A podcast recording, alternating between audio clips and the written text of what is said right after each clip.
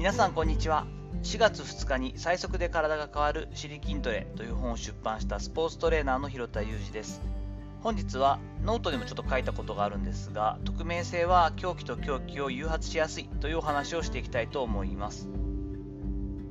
2020年の12月末のことですが年の瀬にもかかわらず70名近くに受講をいただいてオンラインセミナーを行いました。これ恩義のある非営利団体からの依頼を受けて、まあ、無理くり時間をやりくりした状態で準備を進めたものでした。その甲斐あって好意的なご意見やコメントが多く寄せられてああ本当にやってよかったなと感じたんですが一つ気になることもありました。匿名の受講者によるネガティブなコメントです。まあ、実名でもね同じ物言いをするかどうかっていうのが基準じゃないかなと私は思っているんですがこのセミナーは Zoom を使ったもので、まあ、文字ベースで Q&A 機能を使って質問することもできるというタイプでした。で、この中で1人攻撃的な口調でこうダメ出しというか質問というかをずっとしている方がいらっしゃったんですよね。ああ、これはありがちな承認欲求こじらせ型だななんて思いながら、オンラインで受講者の匿名性が守られているタイプのセミナーだったので、こういった形式であると分かった時点で、まあ、こういう人もいるだろうなということは予想はついていました。受講後のアンケートなアンケートなどでもクレームを入れてくるだろうなと思いつつもサクッとあのあまりお答えせず解決済みをポチッと押したりしていましたなんか別段失礼なことをしたという認識は私にはなくて同じ質問をするにしても何を目的でどんな感情で質問を打っているのかそこに本質からずれたものを明らかににじみ出て感じてしまったとしたらその人の対応に時間をかけるというのは他に60人以上いる受講者に失礼だからと感じているからです。なんとかに関しての説明が雑すぎる、意味が取れないなどという物言いをしている人に対して、講師だから丁寧に答えるのが当たり前だ、傲慢だと、今、そんな感情がもし湧き上がっている方がいたとしたら、今一度考えてほしいなと思っています。あなたは顔が見えていて、説明を晒した状態で同じ伝え方や態度に出ますか？ということですね。まあ、よく言う例えなんですが、女性が初めてのデートで相手の男性に幻滅する行動の1位っていうのはもう向こう20年変わらずで、レストランや観光地などでサービス業側に対して偉そうに傲慢に振る舞うのを見た時だそうです。お金も時間も投資しているサービスを受給する側である以上、権利は当然主張していいと思います。しかしそれはイコールお客が上でサービス提供者が下という主従関係なわけではありませんよね。どちら側にも人としての礼儀や敬意というものは必要じゃないかなと私は感じています。今回の私への質問オンラインのケースに関しても〇〇の説明もう少し分かりやすく教えていただけませんかと普通に質問していただけたらもちろん、えー、当たり前ですけれども真摯に回答していました。大人げないと言われるかもしれませんが講師に対して俺はこんな態度取ってやったぞどうだといった自己 PR みたいなもののはけ口がメインじゃねえかなというこう分野を感じてしまった場合そこに乗っかるような時間を過ごすのは私にとっては耐え難いことではあるんですよね。今回オリンピック開催に反対しろ。手術出場を辞退すべきだ。白血病を克服して驚異的な回復力でオリンピック出場を勝ち取った池江璃花子選手に対して彼女の SNS においてこういったコメントやリプライが多く寄せられていることというのが話題になっていますよね。やはり本質的には自分の意見は自分のアカウントで発信するべきです。そして有名な人著名な人を使って自分の承認欲求を満たすようなことをしてほしくはありません。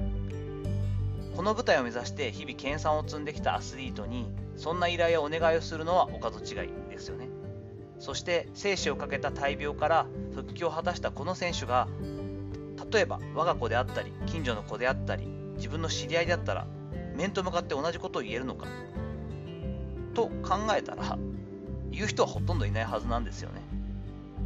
でここにやはり匿名性という罠があるなと思っていてこのコロナ禍の中今後もインターネットを活用したオンラインでの交流の比率って絶対高まっていくと思うんですがだからこそ今まで以上に匿名性という特徴を持つ危険性っていうのを感じています。まあ、今ね、コロナのことがあって、新しい生活様式に適応する必要もあって、ストレスを感じている人がほとんどだと思うんですけれども、そんな中、インターネットの匿名性を利用して、自らのストレスのはけ口をオンラインに注ぎ込む人の数が飛躍的に増えているなというのは自明の理だと思っています。まあ、正確に言えば SNS やオンライン受講に関しては、まあ、完全な匿名性は全く担保されていませんから調べようと思えば調べられるし簡単に訴訟まで持っていかれるケースがほとんどです。これ全然あの一例なんですけど私のセミナーの例でもスルーした質問者が受講後のアンケートで唯一全く役に立たなかったという評価をしていただいたりとかですね。意見したところで事務局含め講師も全く改善する気はないようなので何も求めていないという内容を書いた人が同一人物でどういう方が、えっと、コメントしてるかっていうのは分かっちゃうんですよね。でまあそういったことも踏まえてじゃあこういったことを言う人たちがの大多数が IT リテラシーが全くなくて自分の身元がバレるかバレないかっていうことを全く心配してないかというとノーだと思うんです。オンライン上での手続きをしたりセミナーを受講して質問ができるっていうことはオンライン利用が問題なくできていることだしオフラインよりも如実に証拠が残ったりモラルから逸脱した発言や攻撃には法的な処置のリスクがあることも多分理解しているはずなんですよね。にもかかわらず匿名での発言や行動にはそういった現実を忘れせ忘れさせてしまう興奮があるんだと思います。これある論文で目にしたことがあるんですがこういったオンラインでの誹謗中傷行為には一種の快楽作用があり脳内の快楽物質であるドーパミンの分泌を促進するんだそうですね。一度その興奮をしてしまうとそこから脱却するのは難しいのかもしれません。また匿名性に関しては多くの人が持つ正常性バイアスというのも要因の一つだと思います。誹謗中傷や攻撃は訴訟対象となって実名を公開されるケースもある。けどまあ有名人でもない自分には関係ないことだであったり新型コロナウイルスの感染拡大が止まらない。自分は比較的重篤にならないと言われている若い世代だから大丈夫だ。こんな思考が無意識に組み込まれて物事が深刻になってから初めて。えどうしよう。こんな大事になるなんて。自分は最初は気持ちよくて軽い気持ちでやっただけなんだ。ごめんなさい。なんでごめんなさいって謝ってるのに許してくんないんだよ。と取り乱しながら逆ギレする。こんな人は日本中に溢れて枚挙にいとまがないと感じています。自分は決してそんなことしないよという人もぜひ気をつけてほしいなと思うんですね。匿名というものには人間がきっと本来備えている凶暴性や残虐性を助長する効果があるのだから。といった内容をですねノートの方にもまとめて今回池江璃花子選手がを取り巻く問題としてまたクローズアップされている部分があるので自分の言葉でまとめてみました。さていかがだったでしょうか？本日のお話のご意見やご感想などあればコメント欄やレター機能を使ってお願いいたします。いいねやフォローも嬉しいです。